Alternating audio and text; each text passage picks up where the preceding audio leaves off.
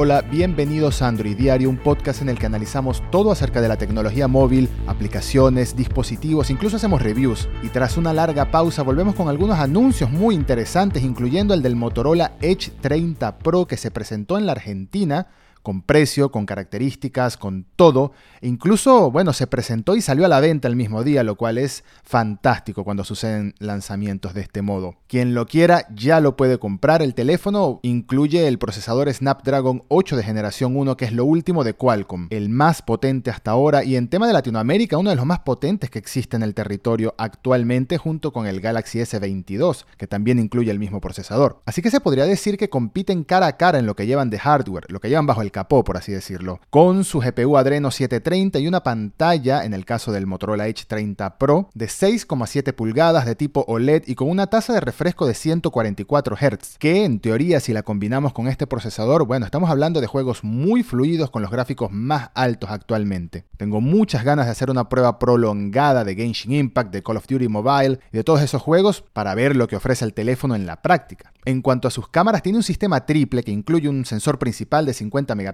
un sensor de ultra gran angular de 50 megapíxeles y uno de 2 megapíxeles para profundidad. Hubiese estado bueno un sensor con zoom óptico aunque sea de 3x o de 10x, mejor aún, pero bueno, el de profundidad para las fotos de tipo retrato también se agradece. Y la cámara de selfies tiene 60 megapíxeles, lo cual está muy bien y también espero pronto tener uno de estos teléfonos en las manos para probar cámara, procesador, rendimiento, batería y todo lo demás. Que de hecho en cuanto a la batería tiene una capacidad de 4800 mAh y una carga rápida de 68 vatios, la más rápida hasta ahora en un Motorola, que al menos según el anuncio ofrece 50% de carga en solo 15 minutos o el 100% en 35 minutos. También lo voy a probar en persona cuando tenga el teléfono en las manos, pero suena muy prometedor. Como decía al principio, ya está la venta en Argentina por un precio de 150 mil pesos, que es casualmente el mismo precio que tiene el Galaxy S22 estándar, es decir, el de menor tamaño. Así que ahora Motorola no solo tiene un teléfono de la gama más alta de nuevo en el catálogo, sino que también compite cara a cara con, bueno, su mayor rival en el mercado latinoamericano hasta ahora. En este sentido no estoy incluyendo al iPhone 13 porque, bueno, no hay una Apple Store oficial en el país y porque este podcast se llama Android Diario, así que vamos a lo que vamos, vamos a hablar de dispositivos Android.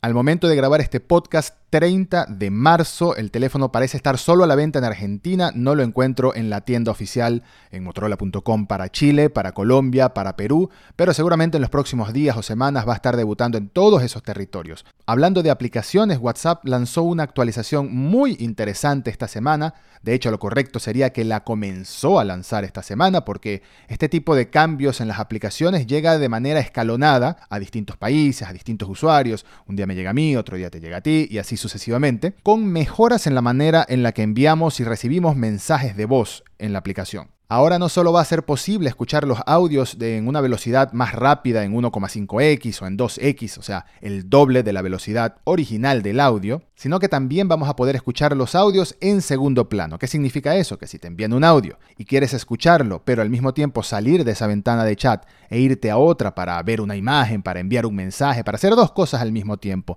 para el multitasking, por así decirlo, ahora podrás hacerlo a diferencia de antes que si salías de la conversación en la que estabas escuchando un audio, el audio se paraba por completo, dejaba de reproducirse. Además, para enviar mensajes de voz, ahora han añadido la función de pausar la grabación, lo que significa que si estás grabando algo y quieres añadir una idea posterior, pero vas a revisar algo primero, por ejemplo, puedes poner pausa ahí mismo en la barra de grabación y después reanudar la grabación antes de enviarla. También puedes escuchar, por ejemplo, lo que has dicho para ver si todo está bien, lo envías y listo. Como dije, esa novedad ya está disponible en una nueva actualización de WhatsApp que poco a poco va a comenzar a aparecer en los teléfonos de todos, pero otra característica que han incluido en la versión beta, es decir, la versión en desarrollo de WhatsApp, lo que significa que todavía no va a estar disponible para todos, pero muy pronto, quizás en algunas semanas sí, es la posibilidad de escoger específicamente quienes queremos que vean nuestra última conexión en línea. Actualmente solo es posible elegir si nadie ve la última conexión en línea o si todos ven la conexión en línea, pero pronto va a ser posible elegir que solo tus contactos en el teléfono puedan ver tu última conexión en línea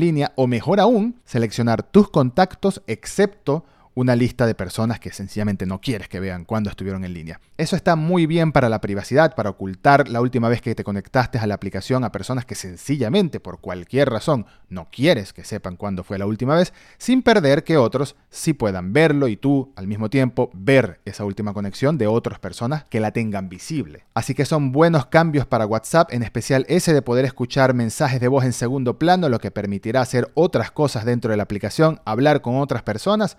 escuchas ese interminable audio de 9 minutos que te cuentan una historia larguísima, que más bien parece un podcast y que todos hemos recibido alguna vez o, confieso, también la hemos enviado. Y para finalizar, durante los últimos días ha estado sonando una noticia bastante particular en relación a los teléfonos Galaxy Z Fold y Z Flip de Samsung. Y esto no es que sea un rumor, sino que solo está sucediendo en algunos países por ahora. Parece que la Z podría desaparecer del nombre, podrían pasar a llamarse Galaxy Fold y Galaxy Flip dejando de lado la letra Z, que es una letra que incluyó Samsung originalmente en el nombre, por supuesto para hacer referencia a la capacidad de doblarse o de plegarse de estos teléfonos. Lo curioso es por qué desaparecería la Z de este nombre. Hasta ahora se ha visto que en dos países, Estonia y Letonia, en la tienda oficial online de Samsung, los teléfonos ahora son comercializados como Galaxy Fold 3 y Galaxy Flip 3 sin la Z. Y se dice, se dice, esto sí, no lo he podido confirmar hasta ahora, que las cajas de los teléfonos también están dejando de lado la letra Z. Ahora, este es un tema delicado porque está relacionado a la guerra terrible que está ocurriendo entre Rusia y Ucrania. Pero eso es los rumores lo que están diciendo, que posiblemente Samsung estaría dejando de lado la Z porque la letra Z forma parte de la simbología militar que usa Rusia. Entonces, bastante sensible relacionado a algo tan horrible como una guerra, por lo que sería comprensible que Samsung decidiera retirar esta letra, al menos del marketing de sus teléfonos en los países cercanos a Rusia. La pregunta es si la decisión será definitiva y si la decisión será en todo el mundo.